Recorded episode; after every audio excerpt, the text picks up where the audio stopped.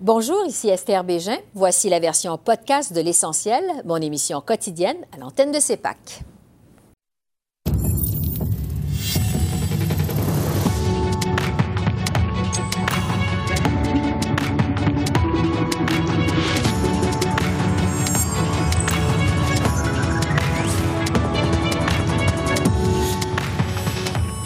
Ce soir, un premier affrontement direct en français entre les chefs des principaux partis en campagne. Avec Joël Denis, Altia et Catherine, on analyse les enjeux de la course jusqu'à maintenant. À mi-chemin de l'élection, quels sont les défis de Jock Meeting au Québec? Autour de la candidate néo-démocrate Eve Péclet de répondre à nos questions. Et on prend le pouls des électeurs de Beauport-Limoilou dans la région de Québec, pour qui le troisième lien représente un enjeu majeur.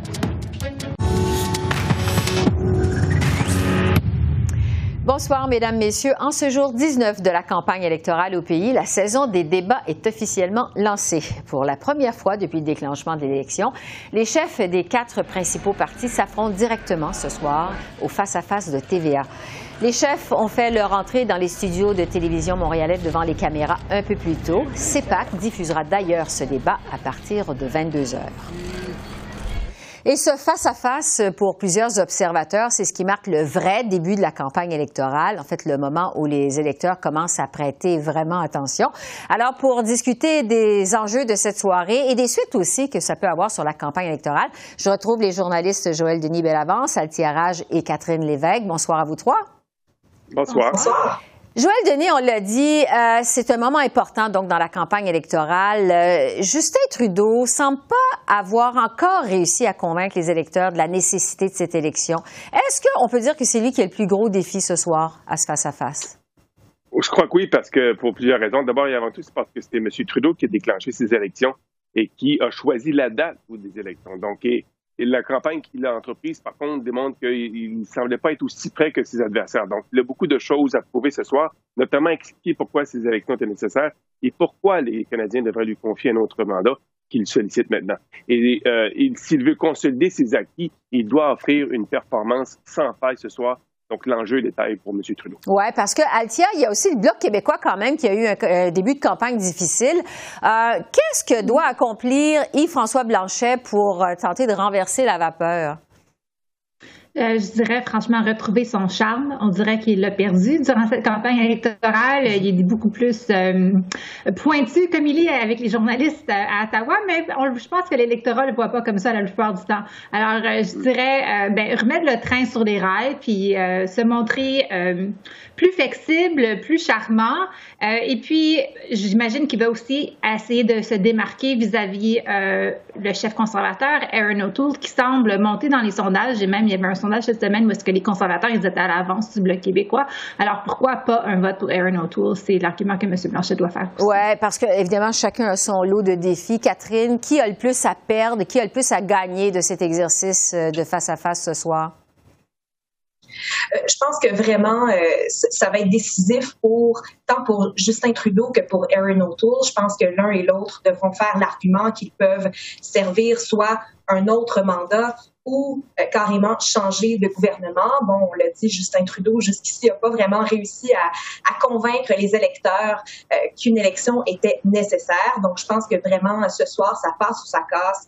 Il doit absolument euh, faire l'argument et surtout faire comprendre le message pourquoi on est allé en élection et tenter de convaincre les électeurs. Un autour de son côté, eh bien justement, Alcia l'a le, relevé, mais justement, il doit se présenter aux Québécois. Il doit montrer qu'il est une alternative nationale nationaliste à Yves-François Blanchet et que finalement, il pourrait accomplir essentiellement les mêmes buts que le gouvernement du Québec veut accomplir, mais à Ottawa. Donc euh, voilà, je pense que vraiment, ça, ça va se jouer entre ces deux-là. J'ajouterais juste rapidement que j'ai bien hâte de voir aussi l'affrontement entre Yves-François Blanchet et Jack Meeting parce qu'on sait que les, deux hommes ne se sont plus adressés la parole depuis euh, de, nombreux mois. Oui, ça va être intéressant à voir. Euh, juste un mot pour mm-hmm. rappeler à nos téléspectateurs que ce face-à-face -face de TV sera diffusé à l'antenne de CEPAC, donc ce soir à compter de 22 heures. Euh, euh, cela étant dit, on va maintenant parler des plateformes des différents partis. Elles sont toutes maintenant publiées avec celle finalement euh, des libéraux hier. Joël Denis, qu'est-ce que vous pensez de ce que Justin Trudeau propose aux Canadiens? Ben, il y a encore beaucoup de dépenses. C'est ça, c'est ce que je pense, c'est l'essentiel que les Canadiens vont retenir, c'est-à-dire que Justin Trudeau est prêt à continuer à dépenser sans vraiment compter. Euh, on remarque qu'il y a l'équivalent de 78 milliards de dollars de dépenses, euh, de nouvelles dépenses proposées dans la plateforme, alors qu'il y a seulement 25 milliards de revenus. Ça fait en sorte que le déficit sous les libéraux, s'ils sont reportés au pouvoir, pourrait s'agrandir à nouveau au cours des prochaines années. Donc, la rigueur budgétaire auquel euh, nous avait habitué, par exemple, Paul Martin, l'ancien ministre des Finances libérales de Jean Chrétien, ou encore même le gouvernement chrétien dans son ensemble, elle n'est plus vraiment présente dans l'incarnation euh, que donne Justin Trudeau au Parti libéral aujourd'hui sous sa houlette. Oui, parce que euh, Catherine, je vais aller à vous. Vous suivez la campagne des libéraux. Est-ce que justement les, les, troupes de Justin Trudeau sont confiantes de renverser la tendance avec cette plateforme électorale qu'ils ont déposée hier? Euh, c'est du moins le sentiment qu'on a euh, dans la campagne. Écoutez, euh, les, deux premières semaines, je crois, ont été très difficiles pour les troupes de Justin Trudeau. justement, on, on, ils se faisaient accuser de, de ne pas avoir d'idées, de manquer d'inspiration pour leur plateforme électorale. vraiment, on sentait qu'ils n'étaient pas tout à fait aussi près qu'ils le voulaient. Là, enfin, hier, ils ont présenté leur plateforme électorale à la mi-campagne. On sentait vraiment un soupir de soulagement de leur part. Enfin, ils avaient quelque chose de tangible à présenter, mais euh, bon, en, regardant exactement les, promesses, ce qu'on propose, c'est essentiellement un peu du réchauffé. C'est un peu ce qu'on nous a servi euh, l'année dernière euh, dans, dans, le discours du trône, et puis encore une fois dans le budget. Donc là, on vient réchauffer au micro-ondes pour une deuxième fois la plateforme électorale des libéraux. Alors vraiment, c'est un peu du déjà vu. Les seules vraiment les, les seules nouvelles les nouveautés, finalement, les grosses dépenses, euh, c'est vraiment en santé, évidemment, des dépenses en santé en conditions, mais c'est aussi le plan en logement. Et là-dessus, on pourrait faire l'argument que la, la, crise du logement, la crise de la propriété, euh, la, la, bulle immobilière, elle est déjà bien en place. Donc, euh, voilà un, peu, qu'ils ils sont confiants, mais il y a quand même des défis là, pour la suite. Avec 78 milliards en dépenses. Altia, sur la plateforme des conservateurs maintenant, Aaron O'Toole, bon, on le sait, promet de rétablir l'équilibre budgétaire sur 10 ans. En se mhm. basant sur des projections économiques très optimistes, voire même irréalistes selon plusieurs économistes, est-ce que les conservateurs ont été clairs sur leur volonté de faire des compressions, oui ou non? Quel impact ça pourrait avoir aussi sur euh, leur campagne électorale?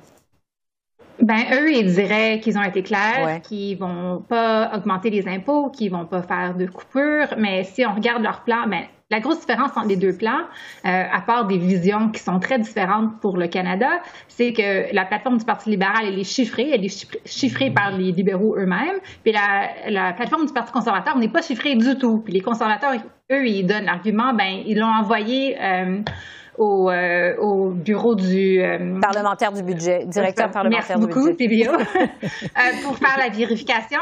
Mais eux, ils n'ont pas tenté à chiffrer leur plateforme. Alors, les libéraux veulent se dire que eux, ils sont euh, plus prudents, qui sont des, des, des gérants des affaires publiques de manière plus sereine que le Parti conservateur. Mais c'est difficile à dire parce qu'on n'a aucune idée combien d'argent les conservateurs planifier des pensées.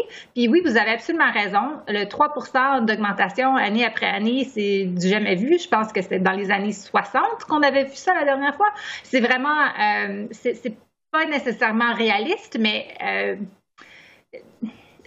vraiment, ça va dépendre. Euh, aux gens, s'ils veulent quelle vision ils préfèrent. Est-ce que ça dérange vraiment qu'elle n'est pas chiffrée ou non? Parce que ça se peut qu'elle ne va pas être chiffrée du tout euh, avant le, jour du scrutin, le 20 septembre. Hmm. Euh, le temps file et je veux vous entendre sur les manifestants anti-vaccins parce que ça a quand même marqué la campagne. On l'a vu. le ton est très agressif. On s'en prend personnellement à Justin Trudeau. Catherine, bon, je le répète, là, je reviens à vous parce que vous êtes dans la caravane libérale. vous étiez aux premières loges de ces manifestations-là. Qu'est-ce que vous avez pensé de la réponse de Justin Trudeau? Trudeau manifestants? Euh, ben, en fait, la, réponse de Justin Trudeau a évolué dans les derniers jours. Euh, on se souvient que vendredi passé, quand son rassemblement avait été euh, annulé à Bolton parce qu'il manquait de sécurité de, toute évidence. Il avait dit, écoutez, ces personnes-là ont eu une année difficile eux aussi. Il faut faire preuve de compassion. Il avait vraiment un ton plus posé à l'endroit des manifestants. Et là, vraiment, depuis deux jours, on sent que le ton a complètement changé. Il s'en prend aux manifestants et dit ils ont tort, nous avons raison, on ne peut pas se permettre euh, d'aller dans un autre confinement à cause de ces personnes-là. Donc vraiment, on sent que le ton de M. Trudeau a changé à l'égard des manifestants. Et la raison est simple, hein, c'est que M. Trudeau, depuis le début de la campagne, se cherche un adversaire. Il a tenté de dépeindre Aaron O'Toole de toutes les façons possibles. Euh, et puis vraiment, c'est, ça ne collait pas. Donc là, il s'est trouvé un ennemi lors de cette campagne, c'est les manifestants. Ben justement, est-ce que vous pensez que ça va aider Justin Trudeau, euh, que ces manifestants, ou ça va lui nuire dans la campagne? Peut-être. Je dirais le les petits groupes de manifestants qu'on avait vus en 2019, les gens qui portaient des vestes jaunes qu'on avait vus à Calgary, par contre, ça, ça n'a pas aidé Justin Trudeau. C'est pas vraiment la même chose. Euh, je dirais que ce c'est pas les manifestants comme tels, euh, je crois, qui vont l'aider, sauf que quand on a vu euh, les regroupements cette semaine à Kelowna, comme exemple, je pense qu'il y avait beaucoup plus de gens qui sont sortis dans les rues que les vaccinés croyaient existaient dans la population anti-vaccin et anti-lockdown. La question clé, c'est vraiment est-ce que ça va nuire à Aaron O'Toole? Est-ce que Aaron O'Toole va se sentir qu'il doit créer plus de distance entre lui et les manifestants? Euh, parce que M. Trudeau essaie vraiment d'indiquer que ces gens-là, c'est des conservateurs, c'est des gens qui supportent M. O'Toole, puis c'est la faute de M. O'Toole que ces gens-là ne restent pas chez eux puis qui, mm-hmm. qui sont sortis en train de manifester. c'est pas mal. Euh, c'est un gros risque, je mm-hmm. dirais. Joël Denis, votre avis? Je dirais que les manifestants en ce moment s'en prennent à, peu près tout le monde qui est au pouvoir. En Ontario, il y a eu des manifestations. On veut, on vise même la, la, maison privée de Stephen Léger, le ministre de l'Éducation du gouvernement de Doug Ford. Et en Colombie-Britannique, il y a vu on a vu aussi beaucoup de grosses manifestations. Ils sont, elles visent ces, ces, manifestants, euh, ces manifestations, le gouvernement de John Horgan, euh, un néo-démocrate. Donc, on ne peut pas accoler, je pense, à qui que ce soit. Ces gens-là manifestent contre le pouvoir, qui, contre les gens qui sont au pouvoir. Donc, tout le monde y passe à la trappe, si vous voulez. Tous ceux qui gouvernent en ce moment euh, goûtent à la médecine de ces gens qui sont contre les vaccins. Oui. En terminant, il nous reste à peu près une minute. Vous êtes trois à parler. Euh, on entre dans la deuxième moitié de la campagne électorale. Il y a les euh, deux débats, les consortiums des télédiffuseurs en français et en anglais qui s'en viennent la semaine prochaine. Je veux savoir, chacun d'entre vous, qu'est-ce que vous allez surveiller au cours des prochains jours de cette campagne électorale? Altia, je commence par vous en quelques secondes. Euh, je dirais que le ton devient de plus en plus négatif parce que c'est ça qu'on a vu cette semaine. Euh, aussi, je m'attends de voir beaucoup plus d'annonces euh, à la télévision. Les mhm. partis politiques qui ont opéré sous la, pensée que les gens ne portaient pas attention durant l'été puis que maintenant, après la fête du travail, ils se mettent à regarder c'est quoi l'option devant eux. Catherine? Euh, de mon côté, je pense que les libéraux vont être très, très, très agressifs. Ils vont définitivement aller dans des, euh, surtout en Ontario, au Québec, ils vont aussi aller en Colombie-Britannique, donc ils vont vouloir garder leurs acquis. Et je vais aussi surveiller les sondages, le voir si vraiment les débats ont un effet et si euh, les, conservateurs continuent de monter, si les libéraux continuent de descendre. Joël Denis, vous allez surveiller quoi? On peut s'attendre à quoi? Euh, moi, c'est les sondages immédiatement après les, euh, le débat de ce soir, parce que je pense que c'est un débat important, un débat euh, assez mm-hmm. qui pourrait marquer le reste de la campagne. Donc, si les, ça fait bouger l'aiguille des sondages au Québec, tout pourrait bouger. au pays au cours des prochaines semaines. On s'en reparle bientôt. Joël Denis, Catherine, Altia, merci beaucoup et on se retrouve la semaine prochaine, mercredi exceptionnellement, pour notre couverture spéciale du deuxième débat en français. Merci, au revoir. Merci, merci On poursuit ce soir notre tournée des différents candidats pour euh, discuter des enjeux de cette élection et des plateformes des différents partis politiques. C'est au tour du NPD et je retrouve pour ce faire Eve Péclet, qui est candidate néo-démocrate dans la circonscription montréalaise d'Outremont. Bonsoir, Madame Péclet. Bonsoir. J'en parlais il y a un instant avec nos analystes. Euh, c'est le débat, euh, en fait, le début de la saison des débats. Euh, les chefs qui s'affrontent pour la première fois ce soir en français à Montréal. Jack Meeting doit encore se faire connaître des Québécois. Qu'est-ce que doit faire votre chef ce soir à ce face-à-face -face de TVA? Qui vous aiderait, vous, sur le terrain pour votre campagne électorale? Je pense que c'est vraiment important qu'ils puissent connecter avec les Québécois sur les valeurs, dans le fond, euh, humanistes et euh, de justice sociale, de justice climatique. En tout cas, moi, c'est vraiment ça que j'entends sur le terrain. Et ce que j'espère, c'est que Jack va être capable justement de, véhiculer cette vision-là. Parce que je trouve que, que le NPD représente bien euh, l'espoir, les valeurs, la lutte aux inégalités. Puis c'est des valeurs qui sont très chères euh, aux Québécois. Ouais. Monsieur Singh a eu un bon début de campagne euh, selon les sondages nationaux, donc à l'échelle nationale, mais cette progression du NPD ne se reflète pas nécessairement au Québec. Est-ce que Monsieur Singh a de la difficulté à faire passer son message aux Québécois? Mais comme, non, je pense pas. Honnêtement, chaque province a ses propres spécificités. Je veux dire, euh, Jagmeet est hyper populaire au Québec. Il est venu à la Saint-Jean ici à Outremont. Il est venu aussi pour faire une annonce sur l'environnement. Puis je vous dis, sur le terrain, les gens le reconnaissent, les gens l'aiment, les gens nous arrêtent littéralement dans la rue pour prendre des photos avec lui. C'est vraiment une superstar. Et je pense que ce qu'il faut qu'on véhicule, c'est qu'on continue à marteler sur notre vision sur dans quelle société on veut vivre et ce qu'on propose aux Québécois et aux Québécoises. Oui, il y a eu l'arrivée récente, euh, je devrais dire en fait le retour récent plutôt de Ruth Hélène Brosseau pour le mm-hmm. NPD dans la circonscription de Berthier-Masquinongé. Bon, ça a été son annonce beaucoup médiatisée. Euh, quel mm-hmm. pourrait être l'impact euh, de cette arrivée, de ce retour de Mme Brosseau dans la campagne néo-démocrate au Québec, vous pensez? Mais je pense que ça démontre que le NPD est, très, est, est un parti qu'il faut considérer au Québec. Je pense qu'on a beaucoup de chances de récupérer plusieurs circonscriptions, notamment celle de Berthier-Masquinongé. On a aussi la possibilité de faire des gains, par exemple, dans Hochelaga, dans Outremont, dans ma circonscription, qui est le bastion là, de la progressi de la, du progressisme fédéral euh, au Québec. Alors, je pense qu'il faut pas, euh, il faut pas revirer de la, de, la main tout de suite parce que je pense qu'on pourrait faire une belle surprise. Et Jack Mead connecte avec les Québécois. C'est quelqu'un qui a une belle énergie, qui est à l'écoute et les gens le ressentent. Et c'est très important pour moi. Je pense qu'il connecte avec les électeurs et ça, il le fait très bien. Sur la loi 21 euh, sur la laïcité de l'État, c'est un projet phare de la CAQ au Québec, très populaire évidemment. On sait que votre mm-hmm. chef, M. Singh, s'est prononcé contre euh, cette loi 21. Est-ce que ça vous nuit sur le terrain? Ben, je veux dire, il s'est prononcé contre mais il faut quand même nuancer le message. J'ai quand même dit que c'était de compétences provinciales et que le Québec pouvait adopter les projets de loi. Mais effectivement, euh, étant un projet de loi qui est discriminatoire, on peut pas défendre un projet de loi, mais ça reste que cette question-là va se régler euh, au Québec. De toute manière, honnêtement, ça c'est le bloc qui essaie de ramener ça parce que leur campagne est en train de, de, de perdre un petit peu d'envergure. Alors ils essaient de ramener ce débat-là dont on a déjà fait le débat dans les élections en 2019. Puis honnêtement, c'est moi, c'est pas quelque chose que j'entends sur le terrain. Ouais, quand vous dites bon, c'est pas quelque chose que j'entends sur le terrain, quels sont les enjeux plus spécifiques mm-hmm. qui intéressent les Québécois dans cette campagne selon vous? La crise du logement. Mm-hmm. Euh, la pandémie a vraiment fait en sorte qu'il y ait une augmentation drastique euh, des loyers euh, à Montréal. Là, on parle de, entre octobre 2019 et octobre 2020 euh, une, une, augmentation de presque 6 des loyers. Euh, et en plus de ça, il y a une grosse crise en ce moment d'accessibilité à, des logements abordables. Alors moi, là, ce qu'on parle, c'est le logement et la crise environnementale. Honnêtement, les gens sont très concernés. Il y a des canicules au Québec, des feux de forêt en Colombie-Britannique, euh, des inondations. Là, on voit que les, euh, à New York hier, il y a eu des inondations à cause de l'ouragan Ida. Donc, ça concerne extrêmement les Québécois et les Québécoises. Donc, moi, c'est la crise du logement, les inégalités sociales, la reprise économique post-pandémie et la crise climatique. Ce sont les quatre enjeux dont tout le monde me parle.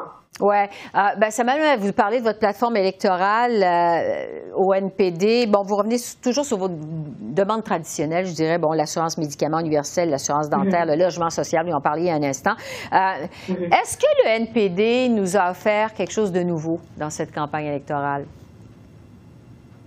Oui, parce qu'on vous offre justement la vision dans quelle société on veut vivre post-pandémie. Puis ça, c'est la société dans laquelle euh, on est à la croisée des chemins.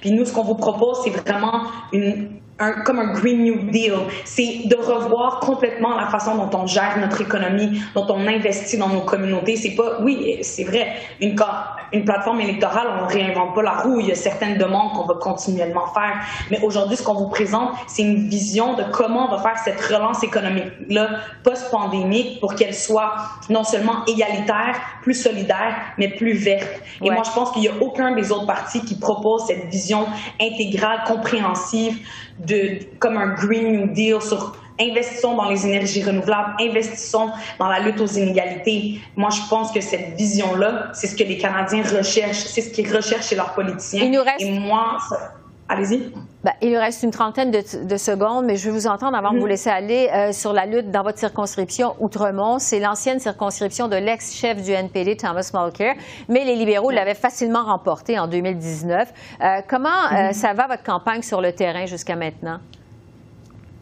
Mais ça va vraiment bien. Les gens connaissent l'NPD. C'est un parti auquel ils, ils, euh, s'attachent et au niveau des valeurs, comme j'ai dit, les valeurs humaines, la vision plus solidaire, plus égalitaire du parti. Puis c'est quand même le bastion de la politique fédérale progressiste. Alors il y a vraiment un bon fond progressiste ici à Outremont.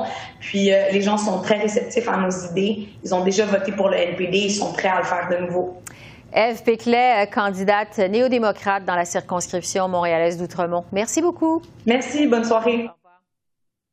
D'Outremont, on va se transporter du côté de Beauport-Limoilou dans la région de Québec. Euh, c'est une circonscription qu'on surveille de près parce que c'est une lutte à trois qui se fait là-bas, mais aussi parce qu'il y a un dossier très important, peut-être un des dossiers dont la presse a le plus parlé jusqu'à maintenant, euh, celui du fameux troisième lien. Alors, je retrouve Catherine Lafrance. Bonsoir, Catherine. Bonsoir, vous vous êtes rendu donc à Beauport-Limoilou et cette question, ce troisième lien, c'est toujours ce qui retient l'attention dans la région. C'est ce qui retient l'attention depuis très longtemps, c'est ce dont les journaux parlent, c'est ce dont tout le monde parle. C'est pas à Limoilou comme tel, c'est, vous savez, entre Québec et Lévis, ce fameux troisième lien, mais, mais ça touche tout le monde dans la région. Tout le monde en parle et tout le monde a son opinion. Alors que ce soit les gens, que ce soit les électeurs, les citoyens, mais aussi les candidats, bien sûr, parce que avec la campagne, ils ont dû, si c'était pas déjà fait, ils ont dû se prononcer là-dessus et certains ont profité de, de cette campagne pour un peu clarifier leur position ou dans certains cas, la rendre un petit peu plus obscure encore. Alors, alors évidemment, ça varie selon les parties, c'est moins qu'on peut le dire. Le, dernier scénario qui est retenu, c'est ce fameux tunnel à deux étages. Euh, alors, ce que disent maintenant là-dessus les, euh, euh les le NPD, par exemple, c'est qu'il n'est pas question d'aller dans cette direction-là, d'aller avec un tunnel comme ça, parce que ça reste ni plus ni moins une autoroute, une nouvelle autoroute autour de Québec. Il y en a quand même déjà beaucoup. Euh, les libéraux, eux, veulent attendre d'en savoir un petit peu plus sur le projet, exigent de nouvelles études ou des études parce qu'ils disent qu'il ne s'est pas fait grand-chose comme études là-dessus, notamment des études environnementales. Euh, le Bloc a fait une, annonce un petit peu surprise en disant, écoutez, nous, on, est en faveur de l'aspect environnemental du projet parce que ça peut favoriser le transport en commun. Qu'est-ce que ça veut dire précisément? C'est là où les gens sont pas trop sûrs de comprendre. Euh, les seuls qui ont une, je vous dirais, une position très claire et en faveur de ce troisième lien et de ce tunnel, c'est les conservateurs. Eux ne se cachent pas pour le dire, ils sont en faveur, ils iraient jusqu'à un financement euh, de ce projet-là, évidemment.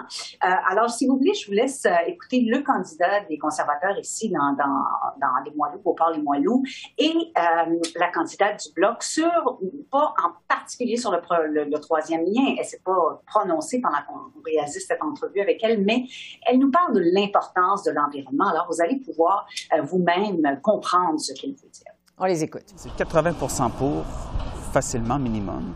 Et quand je leur parle du tunnel, c'est 65 à 70% pour. Bref, grosse majorité veulent le troisième lien. Ça fait 6-7 ans qu'on en parle. Nous, les conservateurs, on dit c'est fini le niaisage. Nous, on, accepte la demande de M. Legault de financer ça à 40 euh, La vérité, là, c'est que les libéraux sont contre totalement puis l'autre vérité, c'est un secret de polichinelle, Mme Vingola et les bloquistes sont contre. Ici à Québec, ce qui est vraiment important, dans Beauport-les-Moilous, on a tout l'aspect environnemental. Euh, et on est actuellement à l'arboretum avec les enfants qui jouent. Oui. J'adore ça. Et on est à l'arboretum, puis le lieu a été choisi parce que ici, c'est un ancien dépôt à neige qui a été complètement euh, réinventé, revampé, de sorte que c'est la nature qui a repris son, son droit. Et, qui fait un îlot de, fraîcheur euh, au cœur de la ville. Et c'est un peu ce que les gens espèrent aussi. Bon, Catherine, il faut dire que Beauport-Limoilou, c'est un électorat qui s'intéresse de façon générale à la politique. Il y a d'ailleurs beaucoup euh, de personnel politique de la scène provinciale qui habite la circonscription, mais qui suit aussi la campagne fédérale.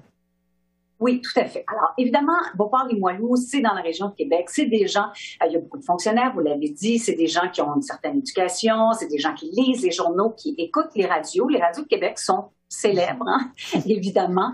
Euh, il y a beaucoup de ce qu'on appelle Radio X à Québec. Donc, donc, les gens participent à cette espèce de débat social. À Beauport-Limoilou, qui est une circonscription euh, parmi les plus, les moins bien nantis au Canada, je vous dirais, on s'intéresse quand même à la chose politique, on suit ça de très près. Alors, les gens ont des opinions, mais la région, la grande région de Québec, c'est un petit peu ce qu'on appelle le mystère Québec d'ailleurs. C'est des électeurs qui votent toujours un petit peu plus à droite que le reste du Québec. Pourquoi exactement? Il n'y a pas de réponse vraiment là-dessus. C'est un électorat considéré aussi comme peu plus volatile, qui change souvent d'avis, qui a changé souvent d'option au cours des dernières années. Euh, par exemple, euh, je vous dirais que euh, les conservateurs avaient été élus, mais ils ont été défaits en 2019. Les conservateurs, d'ailleurs, qui travaillent d'arrache-pied pour aller récupérer ce siège-là, vont-ils réussir? Ben ça, euh, on le saura bientôt parce que cette campagne, elle est déjà bien avancée quand même. Le NPD, on sent, travaille très, très fort aussi. Peut-être pas acquis, mais ils ont bien confiance. Euh, si vous voulez, à ça, cette fois, je, je vous propose d'écouter la candidate euh, du NPD qui se prononce elle aussi sur la fameuse question environnementale parce que cette question, elle est quand même importante et pas seulement à Beauport, les Moilous, elle est importante maintenant dans la plupart des circonscriptions. D'accord. Un gouvernement NPD, tout d'abord, ça ne va pas subventionner les, ça va pas subventionner les pétrolières. Notre chef nous l'a dit depuis longtemps, Jack Minsing ne va pas subventionner ça. Quand on dit qu'on est un parti progressiste, qu'on est capable de prendre des décisions claires et fortes, qu'on ne va pas subventionner les énergies fossiles. D'ailleurs, on a vu un gouvernement libéral qui n'arrête pas de faire la tournée dans la ville de Québec, dans la province, mais dans le Canada pour dire qu'ils sont progressistes. Et d'ailleurs, on a eu un article dernièrement dans Le Devoir qui disait qu'ils avaient fait une aide financière de plus de 10,7 milliards de dollars. Et ça, c'est pire que sous les années de Harper. Mais Catherine, il y a quand même autre chose qui préoccupe les électeurs de la région. On ne peut pas y échapper à ce sujet. C'est euh, bien sûr la pénurie de main-d'œuvre. Oui, alors, je vous en ai parlé la semaine dernière, donc je me répète, mais j'en reparle parce que les gens nous en parlent, pas toujours à la caméra. Euh, on a euh, sillonné plusieurs circonscriptions depuis le début de cette campagne. Les gens viennent nous voir pour nous parler de ça. Les gens nous en parlent dans les hôtels, dans les restaurants. C'est un problème et tout le monde a l'impression que ce problème est beaucoup plus grave depuis le début de la pandémie, même si c'est quand même pas d'hier qu'on en parle. Sauf qu'en ce moment, c'est quelque chose qui est peut-être plus évident, plus criant, quelque chose qu'on voit partout. Là-dessus, évidemment, j'ai posé la question à la candidate libérale. Je lui ai demandé non seulement ce qu'elle en pensait, mais ce qu'elle comptait faire pour remédier à ce problème-là si elle était élue. On peut écouter sa réponse. Vous savez, sur la pénurie de main-d'œuvre, je le sais qu'il y a beaucoup de gens qui utilisent ça pour rattacher le PCU, etc., le PCRE au niveau de pénurie. Vous savez, euh, l'élection de 2019 a été faite aussi sur la pénurie de main-d'œuvre. Ça existe depuis des années, des années. Moi, là, alors que j'étais à la CSN, on avait des problèmes dans beaucoup de secteurs d'activité, que ce soit la santé, que ce soit l'industrie manufacturière. Si vous faites le vin, là, si vous êtes venu de Montréal, vous avez sûrement vu des affiches un petit peu partout, nous embauchons. Ça, c'est là depuis des années, ces affiches-là. Je pense que c'est une pénurie qui dure depuis longtemps. Euh, c'est à prévoir avec le vieillissement de la population. Euh, je pense qu'il faut absolument qu'on soit capable d'axer la formation pour euh, mieux euh, soutenir les travailleuses et les travailleurs. Il faut aussi poursuivre les discussions avec les provinces, avec le Québec, sur la question de l'immigration. Alors Esther, je suis à Montréal en ce moment, mais j'étais à Sherbrooke euh, ces derniers jours, aujourd'hui encore en fait, et je vous en parlerai la semaine prochaine. Vous allez voir, là, c'est un tout autre électorat, c'est un tout autre climat politique. Alors on aura l'occasion très certainement d'y revenir. Merci beaucoup Catherine pour ces portraits de circonscription. On se retrouve donc la semaine prochaine. Merci. Je vous en prie, à bientôt. Alors voilà, c'est comme ça qu'on a vu l'essentiel de l'actualité de ce 19e jour de la campagne électorale au pays. Esther Bégin qui vous remercie d'être à l'antenne de CEPAC, la chaîne d'affaires publiques par câble. Je vous souhaite une excellente fin de soirée et à demain. Au revoir.